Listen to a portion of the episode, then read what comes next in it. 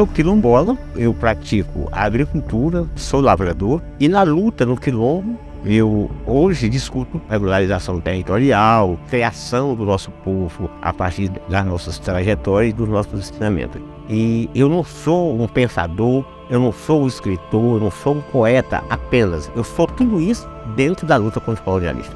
Vivas, vivas, porque todas as vidas são necessárias. Eu sou Antônio Bispo de Santos, mas sou conhecido como Nego Bispo, Velho Bispo. Instituto Claro. Educação. Cursos de formações de professores já têm trabalhado com uma perspectiva decolonial e questionado a hegemonia de uma cultura comum, de origem eurocêntrica. Isso se dá, por exemplo, a partir da revisão da literatura adotada.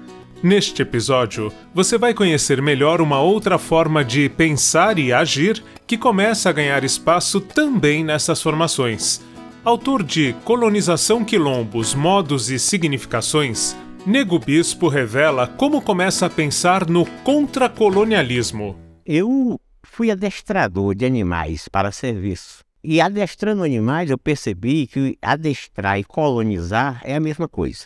Mas como eu aprendi na condição de adestrador, que o adestrador, a primeira coisa que ele faz é nominar, porque quem nomina, domina, a arte de nominar é a arte de dominar, eu percebi que os colonialistas também fazem a mesma coisa. A primeira coisa que os colonialistas fazem é dominar lugares, pessoas, gestos. E aí eu percebi que a gente precisava ter uma guerra das denominações. Compreendi que a grande causa das maiores mazelas que nós temos no mundo hoje é o colonialismo. Se você tem um veneno, você precisa ter um antídoto, o contra-colonialismo. Então, o contra-colonialismo é uma denominação para nominar as nossas trajetórias dos quilombolas e dos povos indígenas. É uma prática, é um modo de vida, é uma experiência de vida. Bispo diferencia as perspectivas decolonial e contracolonial. Cabe a decolonialidade e cabe o contracolonialismo. Quem é que vai fazer a decolonialidade? É quem de fato foi colonizado. Se você foi colonizado e isso te incomoda, você vai precisar lutar para se descolonizar e descolonizar os seus. Isso é a função da decolonialidade. Quem me dera menos uma vez ter de volta todo o ouro que entreguei a quem conseguiu me convencer que era prova de amizade. Se alguém levasse embora até o que eu não tinha. Eu sou quilombola, eu não fui colonizado, porque se eu tivesse sido colonizado, eu seria um negro incluído na sociedade brasileira. Então, no meu caso, eu tenho que contra-colonizar contrariar o colonialismo. Tem umas pessoas que falam de pós-colonialismo, essas pessoas estão navegando. O colonialismo está aí vigente, cada vez mais sofisticado. Que ar você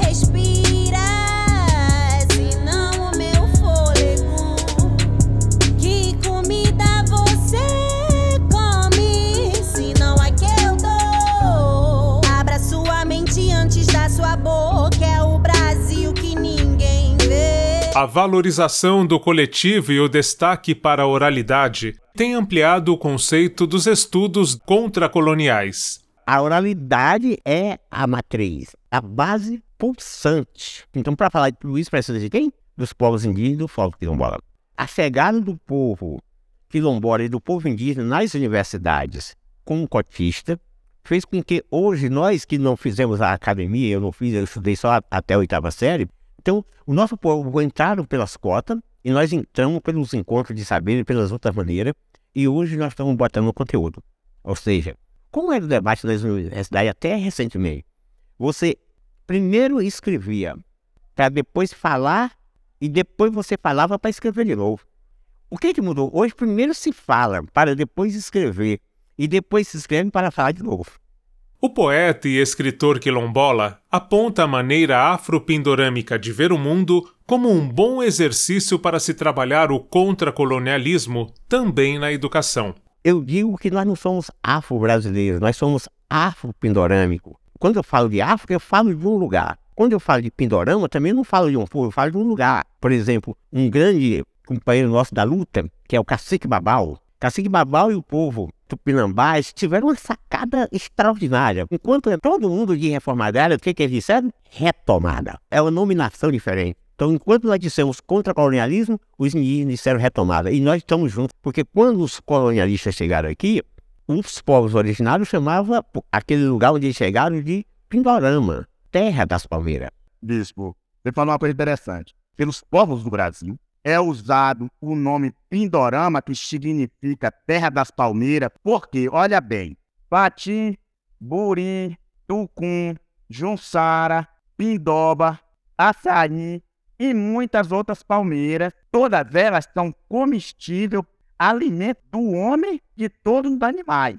Nós andando na floresta, qualquer palmeira dessa nos alimenta. Então, como não sermos terra da palmeira, tanta palmeira abundante no território nacional, que hoje é dizimado, saqueado, destruído, sem saber o fundamento dela debaixo da floresta, porque ela vive debaixo da mata. Ela não ultrapassa a floresta, ela vive debaixo e alimenta uma diversidade de pássaros importante para a biodiversidade e para a alimentação de nossos povos.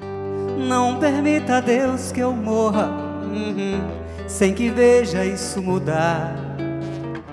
Não permita, Deus, que eu cisme que a palmeira virou toco e sabia que doce rouco por não ter pra quem cantar. Contra-colonialismo é um conceito afro-pindorâmico que os indígenas também concordaram. Boa parte deles estão usando o conceito contra-colonialista. Aqui não é Brasil para nós, aqui é pindorama. E nós viemos de África, então um encontro, a confluência entre africanos né, e povo pindorâmico é um encontro afro-pindorâmico. E Baval sempre me disse, nego bispo, nós estamos é junto, é confluência na retomada. Então são vários conceitos que se encaixaram dentro da nossa trajetória, tanto dos quilombolas como dos povos indígenas. Hoje nós temos pessoas maravilhosas, o Tucanac, a prática dele, a língua super afinada e os questionamentos, por exemplo, você diz humanidade, ele diz florestamentos, florestidades. A gravação com Antônio Bispo dos Santos, o Nego Bispo, aconteceu durante participação dele em evento na Universidade de São Paulo. O Quilombola tem realizado palestras e cursos e participado como professor convidado no projeto Encontro de Saberes, da Universidade de Brasília, e em aulas no Programa de Formação Transversal em Saberes Tradicionais da Universidade Federal de Minas Gerais. O áudio do Cacique Babal foi extraído de encontro com Nego Bispo, promovido em live do coletivo Legítima Defesa, em fevereiro de 2022. Marcelo Abude para o podcast de Educação do Instituto Claro.